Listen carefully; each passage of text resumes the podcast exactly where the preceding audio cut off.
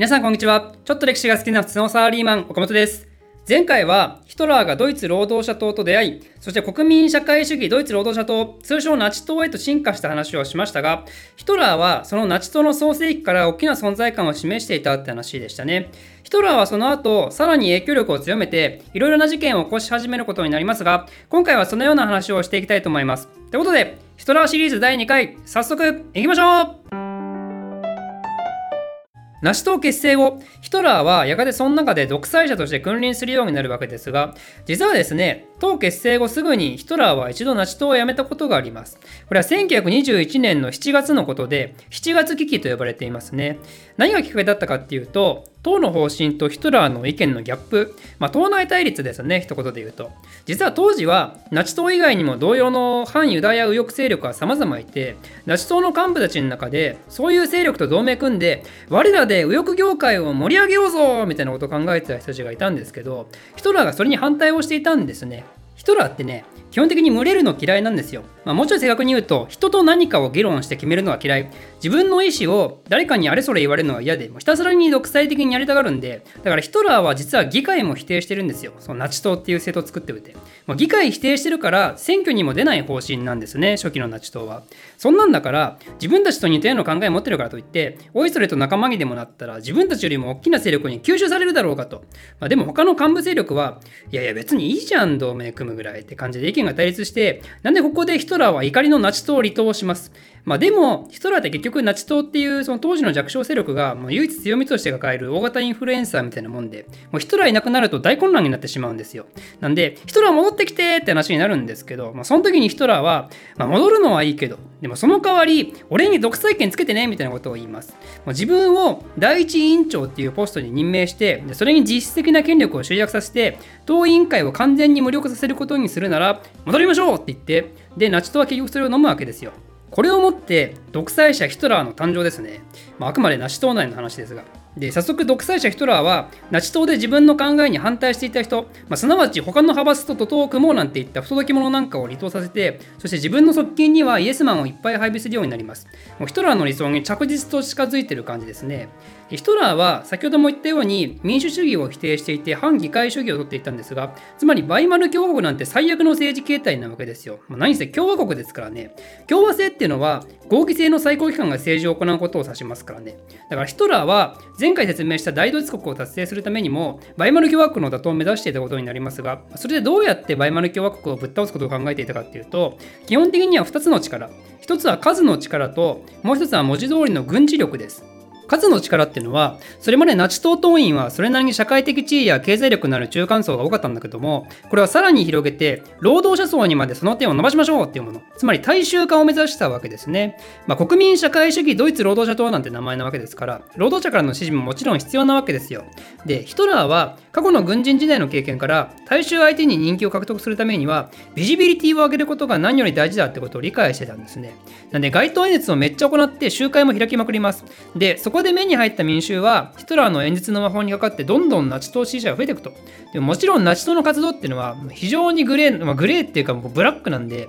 だって反議会主義掲げてるんですからね、国を否定するテロリストみたいな団体とも言えるんで、まあ、それは自分たちの活動がそのまま誰かに邪魔されないとは限らないですよね。なんで安全にナチ党の活動を行うために自警する必要があるわけですよ。そこで発足されたのが突撃隊ってもの、SR ってやつですね。で、突撃隊はその名前の通り、自分たちの性的である左翼政党とかにも突撃させたりしてて、もうね、すごい時代ですよ、これね。突撃隊は実はヒトラーが頼み込んで、第一次大戦で活躍した海軍とか陸軍の将校が組織作りしてて、なんで本当に軍隊的文化を持った組織になるわけなんですね。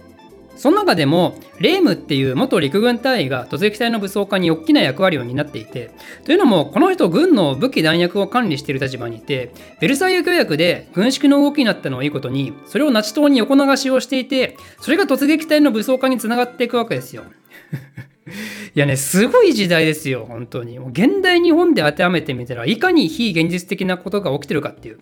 で、このレムっていう人は突撃隊のトップになってその後もいろいろある人物なんで、まあ、一旦名前だけでも覚えておいてください。ということで、このようにしてさらに多くの自分の支持者と武力を獲得した人らはですね、ついに大きな事件を起こすことになります。その名もミュンヘン一揆。ミュンヘンっていうのはヒトラーが引っ越してきたバイエルンの都ですね。実はバイエルンっていうのはもともと土壌として右翼が強い傾向があって、というのもバイエルンには保守的なカトリック信者が多く住んでいて、そんでもってもともとバイエルン王国として伝統的な君主制スタイルを長いこと続けていたのが、革命によって急に左ハンドルを切られたことに対して戸惑いを抱えていた人が多かったんですよ。でしかもバイマル共和国も革命の揺り戻しで右翼勢力がクーデターを起こしたりしだしたんですけど、まあ、その人たちは大抵鎮圧されてたんですけどでもその逃げ場としてバイエルンに集まりだしたんですね。バイエルンはそんな感じなんで、まあ、ついにバイエルン州政府までもがバイマル共和国に反抗的になります。ちなみにバイエルン州がどれだけ右翼勢力が強かったかっていうのは、まあ、よくわかる例としてはですね、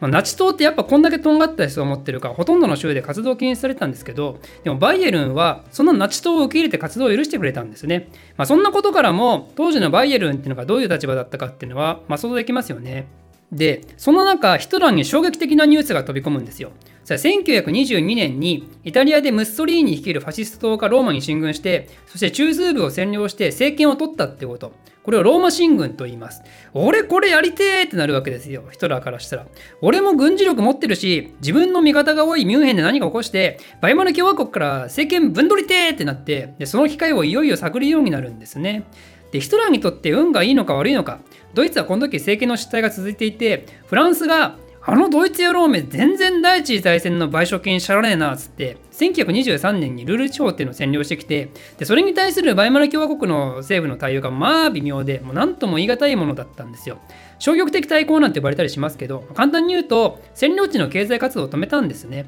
もうフランスの言うことなんて聞いたらあかんと。労働者を全員ストライキをしなさいと。でも安心しなさい。君たちの給料は国が保証しますよって言ってもうなんとバンバンもこれでもかと支援をすり出したんですよ。その結果何が起こるかっていうとあの天文学的クソインフレですねドイツの通貨はマルクですけど、なんと1ドルが4兆2000億マルクになってしまうぐらいマルクが下落したんですよ。下落っていうか、もはやこれ消滅ですね。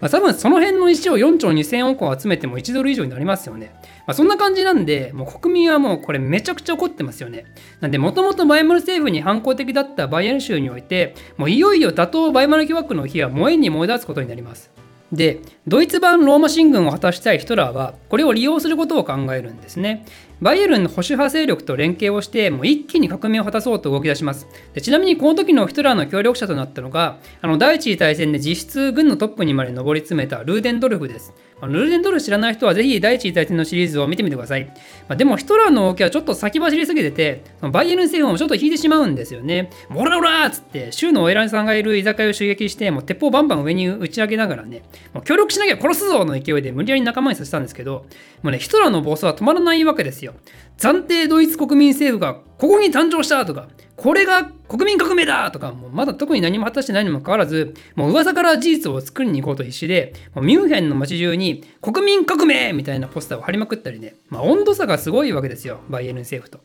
なんで、バイエルンの政府はま、ヒトラーに無理やり脅されて協力するといったものの、やっぱこれダメだなってこう見限って逆にヒトラーと交戦をするようになって、そんでヒトラーはなんとそのまま逮捕されてしまうってことになります。このヒトラーの野望が打ち砕かれた一連の騒動こそがミュンヘン一揆というわけなんですね。ちなみにミュンヘン一揆のきっかけとなったルール占領とそのミュンヘン一揆が起こったのは1923年なんで、これはね、国見高校のルールと覚えてくださいね。国見高校ね、あの怪物平山壮太で有名な国見高校ですよ。知ってますか？皆さん。知らない人はね、まあ、この頃は忘れてください。えー、で、このミュンヘン一揆の失敗によって、ヒトラーは逮捕されるだけじゃなくて、ナチ党の活動もバイエルンを含むドイツ全土で禁止されることになります。もうついにバイエルンがブチ切れたんですね。さすがに右翼のふるさとバイエルンといえども、もうナチ党はあまりにも極端すぎたんですね。まあ、でもね、ヒトラーとナチ党もこれで万事休すかと思いきや、この後ヒトラーは逮捕すらも利用して、もう後々不死鳥のごとく復活していくことになるわけですが、その話にについてはまた次回お楽しみに。